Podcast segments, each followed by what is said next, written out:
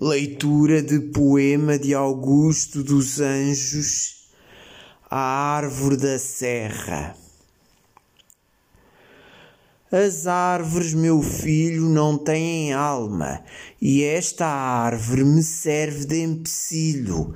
É preciso cortá-la, pois, meu filho, para que eu tenha uma velhice calma. Meu pai, porque sua ira não se acalma? Não vê que em tudo existe o mesmo brilho? Deus pôs almas nos cedros, no junquilho. Esta árvore, meu pai, possui minha alma. Disse e ajoelhou-se numa rogativa. Não mata a árvore, pai, para que eu viva.